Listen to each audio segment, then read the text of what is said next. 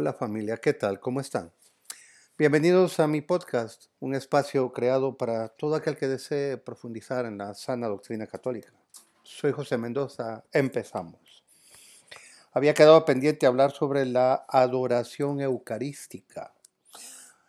Fuera de la misa, Cristo sigue presente en la Eucaristía, recordándonos que estará con nosotros hasta el fin de los tiempos y que desea estar con cada uno tan a menudo como sea posible. Se convirtió en costumbre en la iglesia primitiva reservar las hostias consagradas que no eran consumidas por los fieles en la misa.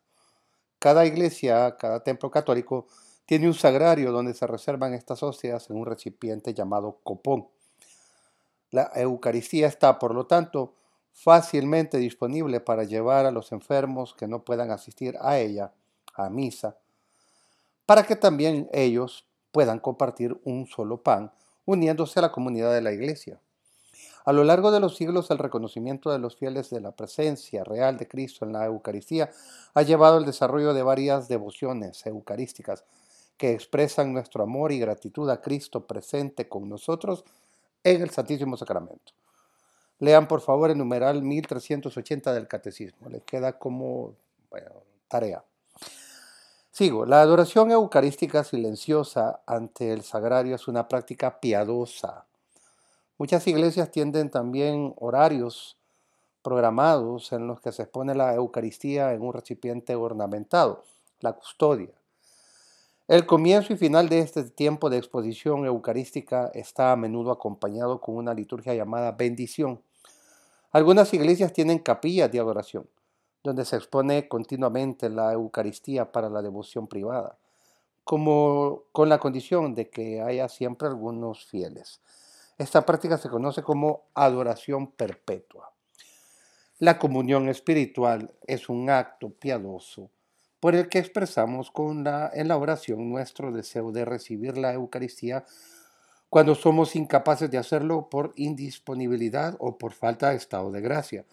En esos momentos podríamos hacer una oración silenciosa como deseo, Señor, recibirte con la pureza, humildad y devoción con que la Santísima Madre te recibió con el espíritu y fervor de los santos. Amén. A pesar de no poder participar físicamente en la Eucaristía, la comunión espiritual nos permite acercarnos al Señor.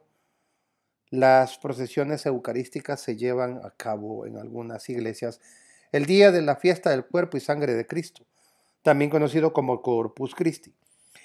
La Eucaristía se coloca en una custodia que luego recorre el interior de la iglesia, alrededor de la misma o por las calles de la ciudad. En algunos sitios, los fieles se alinean en las calles a esperar el paso de la Eucaristía o la siguen en procesión. Esta celebración se acompaña normalmente con, con intervenciones para explicar e inspirar reverencia y devoción a Jesús presente en el Santísimo Sacramento. Bien, como conclusión a este treceavo capítulo de Introducción al Catolicismo, Dios demuestra su amor infinito por nosotros al enviar a su único Hijo para morir por nuestros pecados.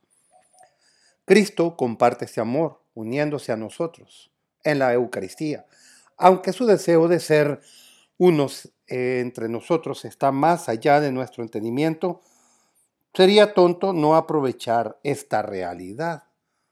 Antes de ascender al cielo, Cristo prometió estar con nosotros hasta el fin de los tiempos. Él ha cumplido su promesa estando ahí en la Eucaristía.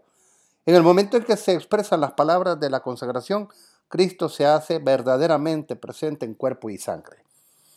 Recibir la Eucaristía es participar en la vida de la Santísima Trinidad, que prefigura nuestra participación completa y eterna en la liturgia celestial.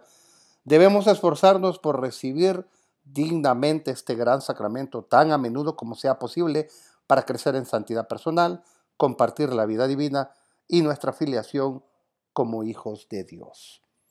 Bien, me quedo hasta acá. No sin antes recordarles que les agradeceré su generoso me gusta. Compartan este podcast, se suscriban y me dejen en los comentarios si el contenido les ha servido. El próximo episodio dará inicio con el capítulo 14 de Introducción al Catolicismo, titulado Sacramentos de Curación, Penitencia y Unción de Enfermos. Esos son los dos sacramentos. Bueno, Muchas gracias, que Dios les bendiga. Feliz domingo a todos. Hasta la próxima.